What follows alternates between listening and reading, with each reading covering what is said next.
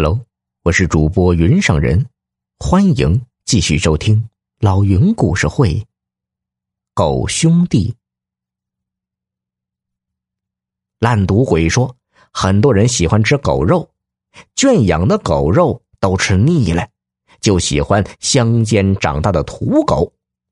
那个狗贩子不像是好人，可能起了歪心思，把虎子给偷走了。六十多里地外有座县城，年轻人很有可能把狗卖到那里去。石头带上准备盖房娶老婆的积蓄，揣上采石用的手锤，坐上客车赶往县城。他发誓，不管付出多大代价，也要救回兄弟虎子。石头已经有好几年没有来县城了。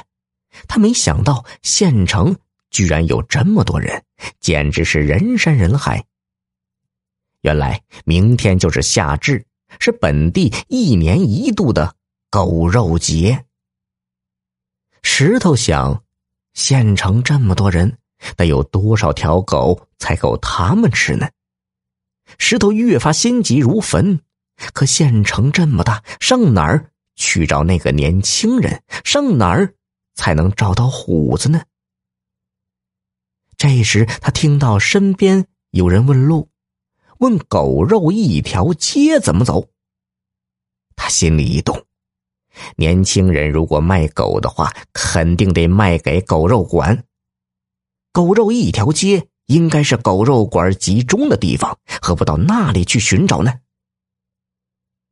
狗肉街的人更多，虽然还没有到饭点儿。可各家狗肉店里都有人在大吃大喝。石头挨家店进去打听，问有没有跟虎子一样的狗。有的老板耐心回答他，有的老板听说是来找狗的，直接是往外轰人。当石头进了第八家店，正跟老板打听时。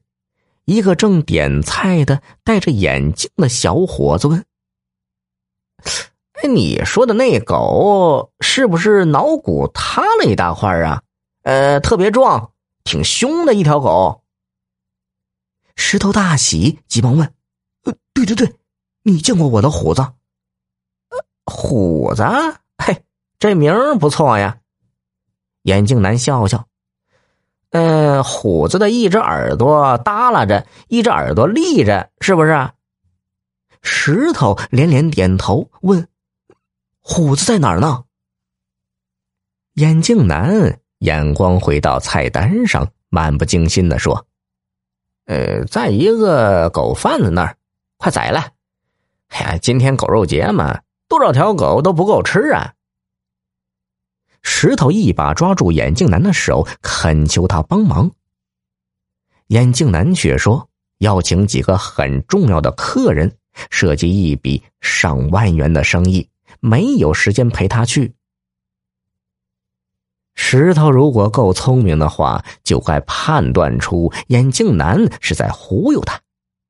眼镜男之所以能说出虎子的特征，是因为之前他在石头打听的时候。听到过，可石头像石头一样实在，一步步落进眼镜男的圈套里。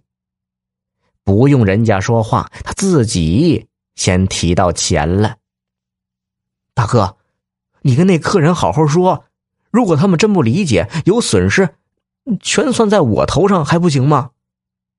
算你头上？眼镜男试探着说。这一万八千多块的生意，你有那么多钱吗？我没有，我我的钱连一万都不到，而且我还得赎狗，我可以先给你三千，剩下的回头我借钱给你。眼镜男讨价还价，最后石头答应付四千块钱。眼镜男让他先付钱。可石头知道不见兔子不撒鹰的道理，坚持找到虎子后付钱。眼镜男骑着摩托车带着石头，不一会儿来到郊区的一间大院子门前，正要敲门，这时眼镜男的手机响了，他接起电话听了几句，脸色一下子就变了，放下手机说：“哎呀，小兄弟，我妈让车撞了，我得赶紧走，你快把钱给我吧。”